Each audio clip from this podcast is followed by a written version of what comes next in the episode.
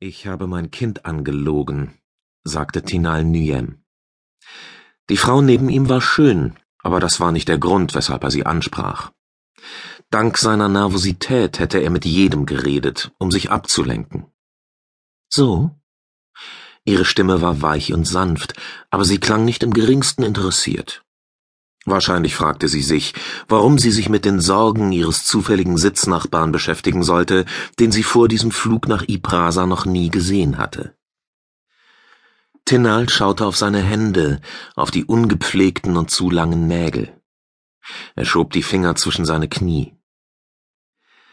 Ich habe gelogen, als ich meinem Jungen erklärte, dass es keine Monster gibt. Nun drehte sie sich zu ihm um. Ihr weißes Haar fiel wild und ungebändigt wie ein Wasserfall über die Schultern. Ihre Augen waren rot wie die Glut eines uralten Feuers. Monster. Sie lachte nicht, und das Wort trug keinen Spott in sich. Es gibt sie, sagte Tinal Niem mit derselben Gewissheit, als würde er darüber sprechen, dass der Ruhm des großen Imperiums unvergänglich sei. Wobei er dies in letzter Zeit sogar bezweifelte obwohl es nicht ratsam war, das laut auszusprechen. Nur haben die wahren Monster weder Klauen noch Reißzähne. Da muss ich Ihnen widersprechen. Seine Sitznachbarin lächelte. Im selben Moment flammte im Passagierraumer Ket Aktor ein Holosymbol auf. Das Schiff setzte soeben zur Landung auf Iprasa an. Die Vielfalt des Lebens im Kosmos hat, es tat ihm in der Seele weh, sie zu unterbrechen, er tat es trotzdem. Das meinte ich nicht. Sie sprechen von Raubtieren. Ich rede von Monstern. Es gibt durchaus intelligente Lebewesen, die optisch an irgendwelche Ungeheuer erinnern und fast hätte er sie wieder unterbrochen, aber diesmal beherrschte er sich und ließ sie ausreden. Diese Merkmale aufweisen. Die unendliche Zahl der Sterne hat eine ebenso unendliche Zahl von Intelligenzwesen hervorgebracht. Nicht alle ähneln auch nur im entferntesten einem Arkoniden. Wir sind nicht das Maß der Dinge, obwohl wir uns manchmal dafür halten. Ein wenig Toleranz täte uns allen gut, finden Sie nicht? Tina glaubte, im Passagierraum ein leises Fauchen zu hören, doch vielleicht bildete er es sich nur ein.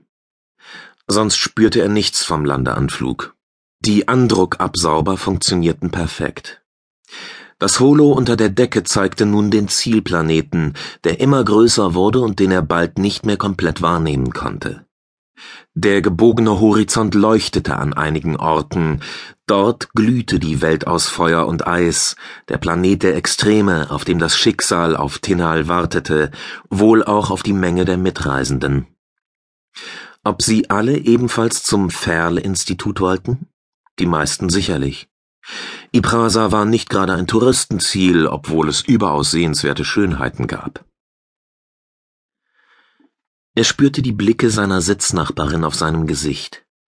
Das Glühen ihrer Augen schien sich bis auf die Haut seiner Wange fortzusetzen. Toleranz steht uns allen gut, meinte er nach langem Zögern. Aber darauf wollte ich nicht hinaus. Fremde Intelligenzwesen sind keine Monster, ganz gleich, wie sie aussehen mögen. Sie antwortete mit einem stummen Lächeln, und er konnte den Blick kaum abwenden. Sie war tatsächlich schön. So schön, dass es ihn schmerzte, weil es Erinnerungen weckte. Tinal scheuchte die Gedanken an Kanalaya weg. Sie war Vergangenheit, und das war sie seit jenem Moment, als er sie nach der Schlacht gefunden hatte, das Gesicht ein blutiges Etwas und der Mund mit den verkohlten Lippen noch halb geöffnet.